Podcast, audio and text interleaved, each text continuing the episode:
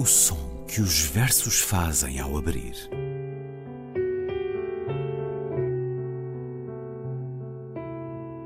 Se leio um livro e ele torna o meu corpo tão frio que fogo nenhum o pode aquecer, sei que isso é poesia. Emily Dickinson. Com Ana Luísa Amaral e Luís Caetano.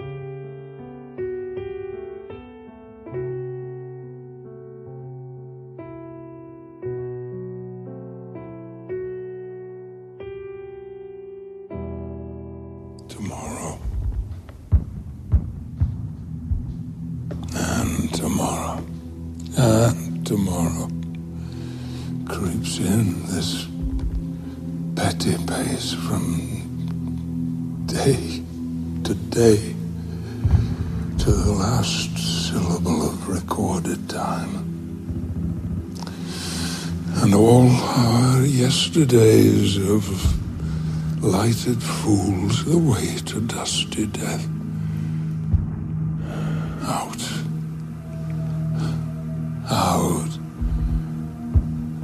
Brief candle. Life's but a walking shadow. A poor player that struts and frets his hour upon the stage. And then is heard no more. It is a tale told by an idiot, full of sound and fury, signifying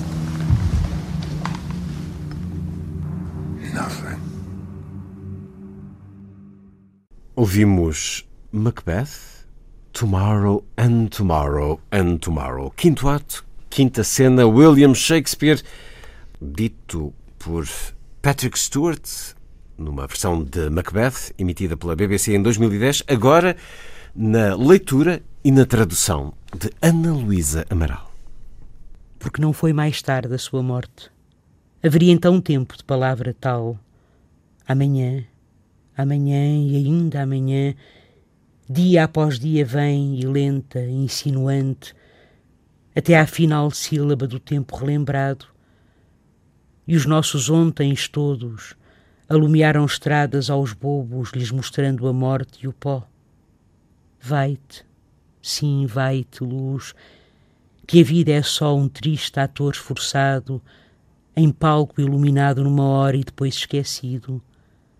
É uma história que um tonto conta, cheia de fúria e som, significando nada.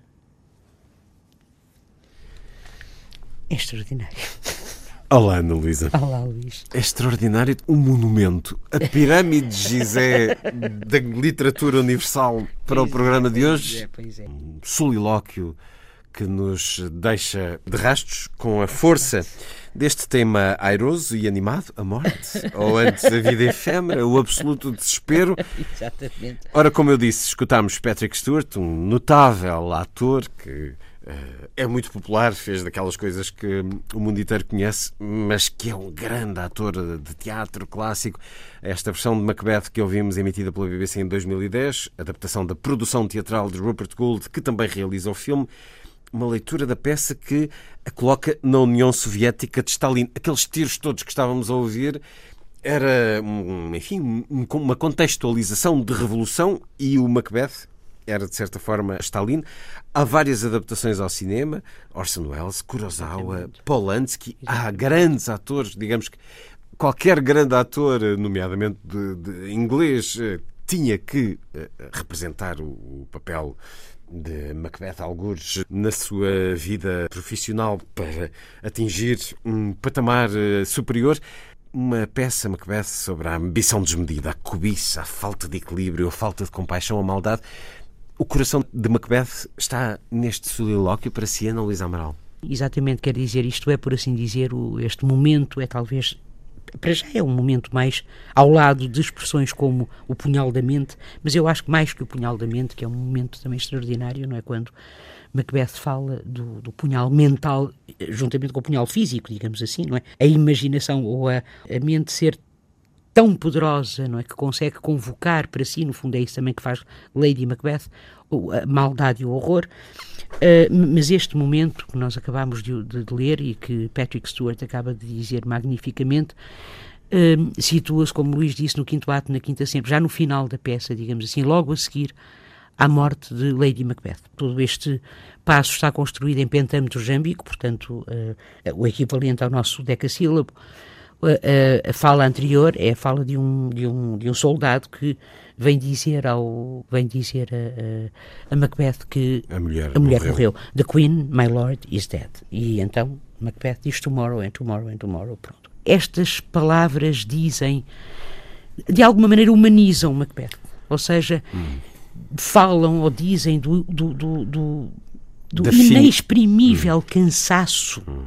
não é que a carnificina uh, traz um, do indizível cansaço de Macbeth perante a carnificina que ele próprio provocou desde uh, que caiu na tentação das bruxas. Ele próprio, já um homem, se quisermos, uh, um homem já com a semente da violência em si, porque as bruxas nada mais fizeram, tal como Lady Macbeth, do que, do que alimentar, hum. exatamente, potenciar aquilo que ele já exi existe já em Macbeth. Não é por acaso que a peça começa com um Macbeth violentíssimo, uhum. uh, não se limitando, digamos assim, a matar o inimigo, mas ainda a parti-lo ao meio, não é? Quer dizer, a, chacinar. A chaciná-lo, exatamente.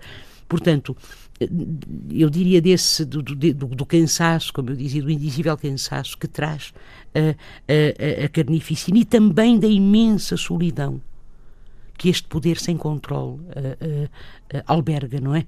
Eu acho que na exortação, a que a luz se extinga, a que se extinga a candeia, não é? Essa luz que ele diz, vai-te, vai-te, vela ou luz, não é? Nessa exortação que se extinga a luz, as palavras de Macbeth falam também da escuridão, que invade toda a peça toda a peça, desde o início, toda a peça é passada ou na semi-obscuridade ou mesmo durante a noite, ou mesmo na escuridão. Todo o ambiente da peça é profundamente escuro e sombrio. Esta peça que é uma peça sobre o poder, não é? Sobretudo, e sobre a ambição e sobre o castigo que o poder desmedido uh, traz. Por isso é que a peça, por exemplo, foi uh, tão uh, representada na, na, na, Europa de Leste, nos países da Europa de Leste. Por isso é a peça ainda hoje nos continua a falar tanto. Mas esta voz, quer dizer, o homem que aqui nos surge, este homem que aqui, que aqui aparece como Macbeth, realmente é um homem. Ou seja, não é unicamente esse monstro a que nos habituamos a ver, tal como Lady Macbeth, de resto, não é?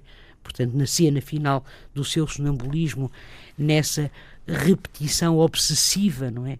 De lavar as mãos e de, portanto, evocar ou de alguma maneira uh, trazer, não é, uh, atualizar, se quiser, o, o reatualizar a morte uh, de Duncan ou, ou, o momento em que molhou as mãos no sangue de Duncan e portanto se tornou na ação cúmplice do marido, ela que já o havia sido nas palavras, não é? Aliás, foi ela que o incitou, como sabemos, através da linguagem, a matar a matar Duncan.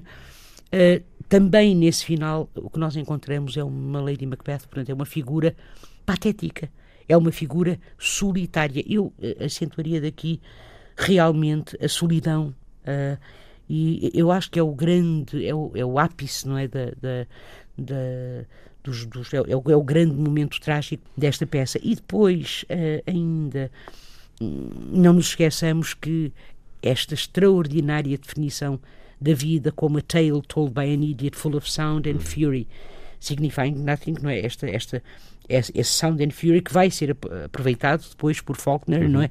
Para no seu romance O Sonho e a Fúria para título e também para estratégia narrativa, quer dizer, não é por acaso que nós encontramos Benji, o idiota, é um dos narradores, não é? Uh, é assim que a narrativa abre com, com, com, com, com Benji e uh, encontramos também uh, e encontramos também um outro, uma outra personagem, Quentin, encurralado pelo passado, como Lady Macbeth, incapaz de escapar às memórias e, portanto, depois suicidando-se, não é? Uh, uh, ou seja, Macbeth vai uh, influenciar grandes, enormes obras, como sabemos. Eu só queria, Luís, se me permite, hum, chamar aqui a atenção também para a questão do tempo, que é um motivo fundamental na peça, não é? Desde logo, tomorrow, tomorrow, tomorrow, mas depois, Exatamente. today, Yesterday. Portanto, há aqui inúmeras referências. Digamos que o tempo é aquela marca que diz como o poder é uma vanglória. Exatamente, exatamente, é isso mesmo. Uma outra coisa, quer dizer, há um momento da peça muito importante em que uh, se lê, em que se diz Macbeth assassina uh, o sono. Eu julgo até que é o próprio Macbeth, agora de repente não me recordo, eu penso que é ele mesmo que diz de si: Macbeth assassina o sono. Ora, assassinar o sono é assassinar o tempo. Em primeiro lugar, é claro que isto é uma referência óbvia à, à morte de Duncan, morte. porque Duncan está a dormir quando ele o mata, não é? Uh, mas não é só isso, é, vai para além disto. Quer dizer, Macbeth, ao assassinar Duncan, assassina o tempo também. E, portanto, assassina a passagem normal uh, por exemplo, essa que é citada no Eclesiastes, não é para tudo, há um tempo para viver, um tempo para morrer, um tempo para plantar, um tempo, e a questão do tempo está ainda relacionado a uma outra, um outro motivo, que é a partir, a partir da altura em que eles matam, porque repara, o assassínio de Duncan é tão mais grave quanto ele é não só o rei, legítimo, não é? Mas ainda uh, o, o hóspede no castelo de Macbeth, e em terceiro lugar, uh, o, o, uma figura paternal, pronto, e em quarto lugar está em estado, no estado de maior vulnerabilidade, que é o sono. Portanto, é um crime maldito é um em todos crime os maldito. E não só isso, repare que a peça é escrita e é representada na Corte Jaime I por alguma razão. Quer dizer, a peça, a peça tem como subtexto, se quisermos, a conspiração da pólvora.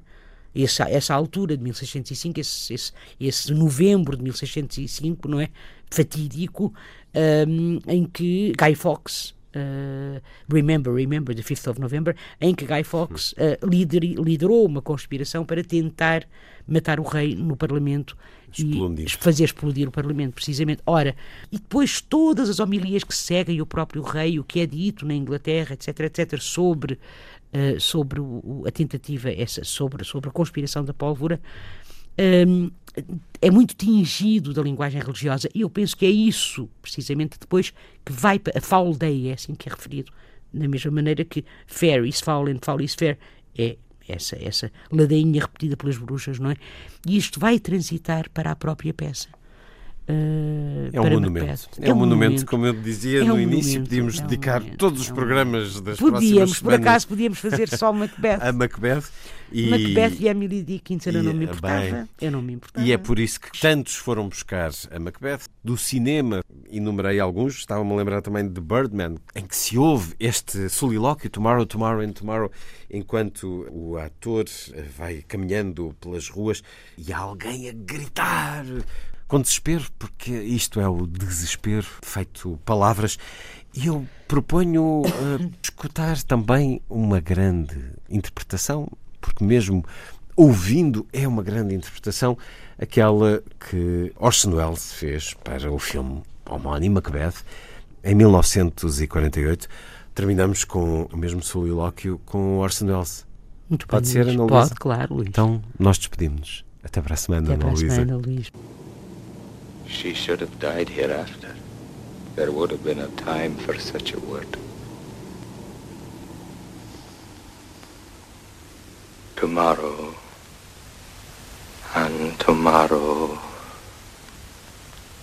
and tomorrow creeps in this petty pace from day to day to the last syllable of recorded time and all our yesterdays have lighted fools the way to dusty death.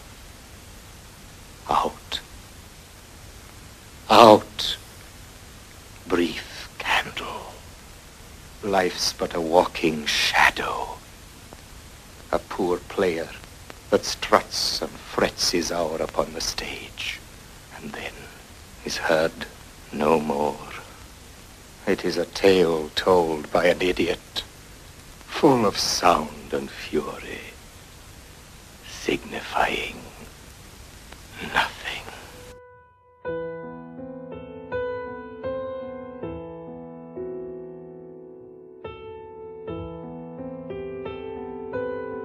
O som que os versos fazem ao abrir.